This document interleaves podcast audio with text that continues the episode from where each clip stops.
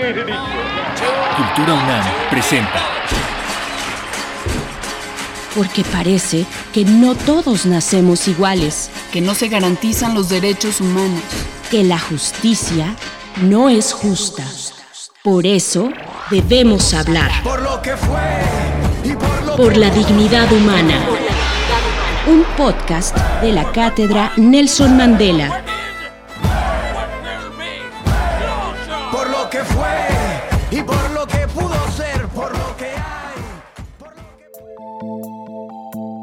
Arte y activismo. Texto de Daniel Jiménez Cacho. Esta conversación la detona una pregunta que me hace Jacobo Dayan.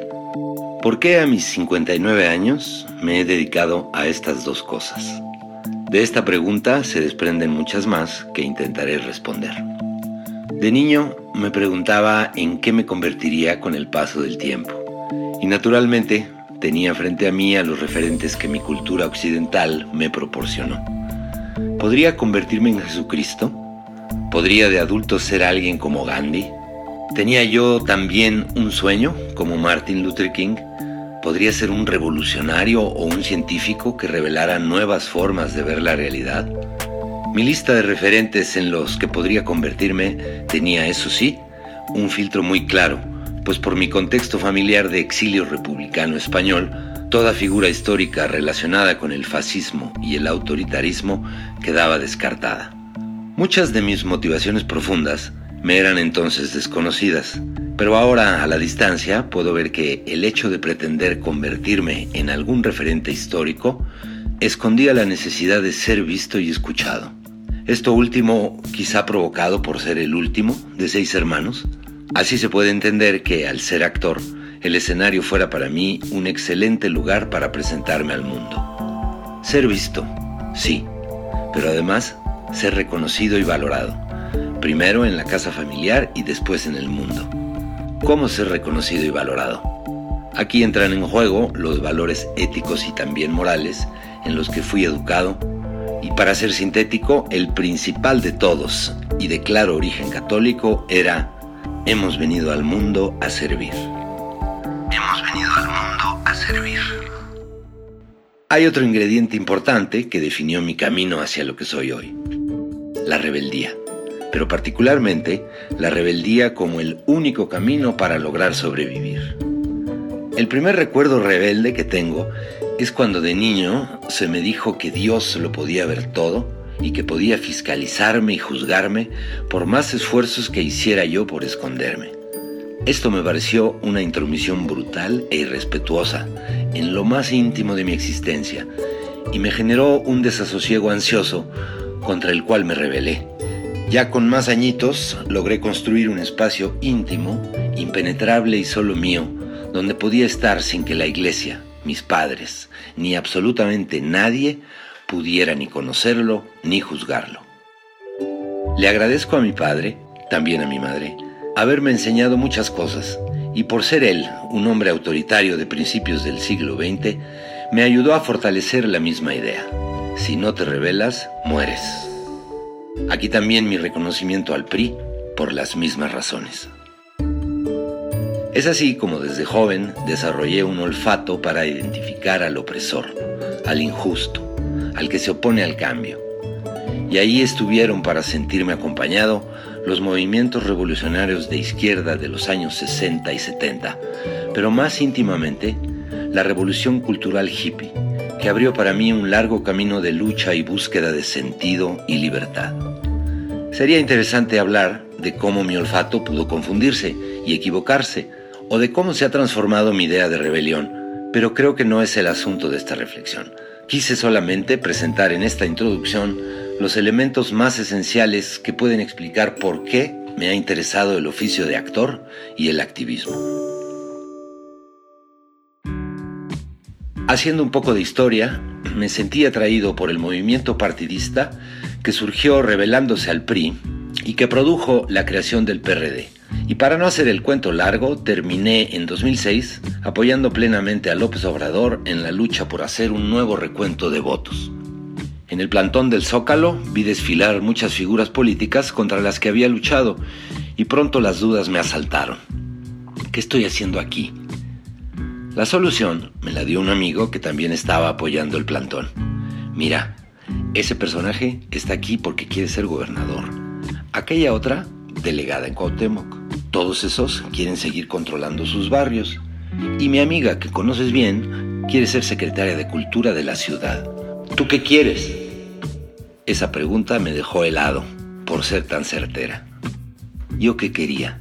No quería ningún puesto ni tampoco poder. Estaba luchando por ideales, ¿no? Este contacto con el pragmatismo político me alejó definitivamente de las luchas partidistas.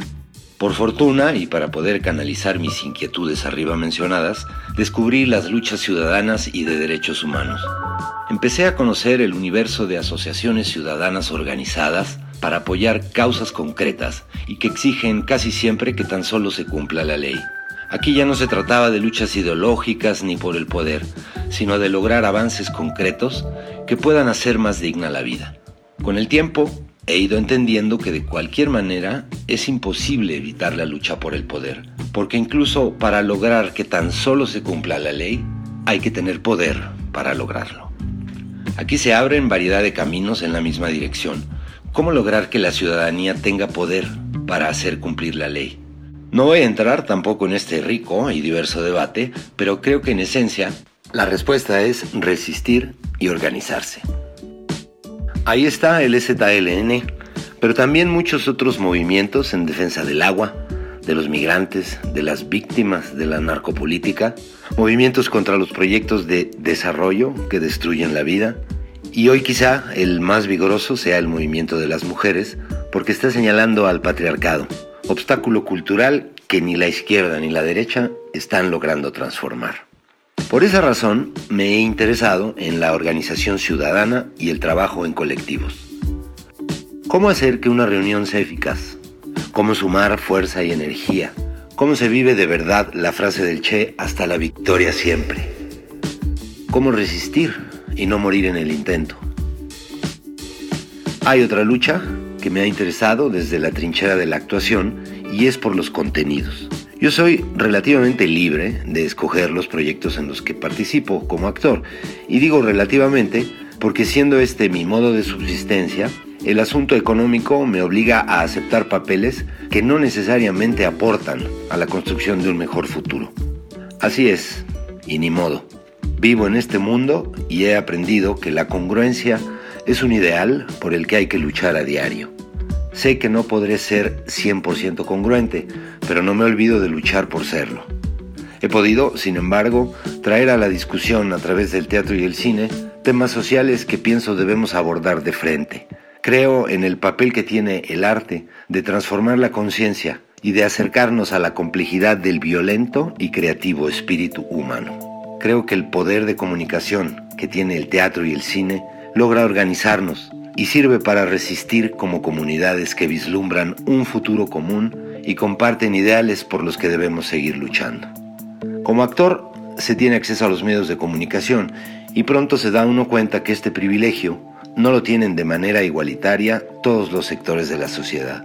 Se me ha hecho muy claro que es socialmente útil usar este privilegio para ayudar a visibilizar a quienes el sistema pretende ignorar me queda claro que tener un micrófono enfrente encierra una responsabilidad. Pienso que ambos trabajos, la actuación y el activismo, tienen en común una realización colectiva. Para ambas cosas hay que trabajar con personas, no es posible hacerlo solo, pero también hay que saber lo necesario que resulta seguir entendiendo quién es uno y cuáles son las motivaciones profundas que nos mueven. En el camino He encontrado activistas y actores que buscaban solo la fama o el dinero y que terminan desviando el rumbo de la lucha y perdiendo su legitimidad. En ese caso, le agradezco al oficio de actor que me haya obligado a conocerme a fondo y que me haya obligado a estar atento a mis motivaciones más profundas. Sigo buscando la respuesta que me hizo mi amigo en el plantón del Zócalo en 2006. ¿Tú qué quieres? Si ser actor me hizo conocerme, colaborar en el activismo por los derechos humanos me ha hecho conocer a mi país. Me ha permitido conocer los problemas sociales y la realidad más dura. Llevo en mi corazón la energía de tantas y tantos que han sabido transformar el dolor y la tragedia en armas de lucha. A la organización ciudadana le debo la certeza de que otro mundo es posible y de que tarde o temprano se abrirán las conciencias, los corazones y las grandes alamedas.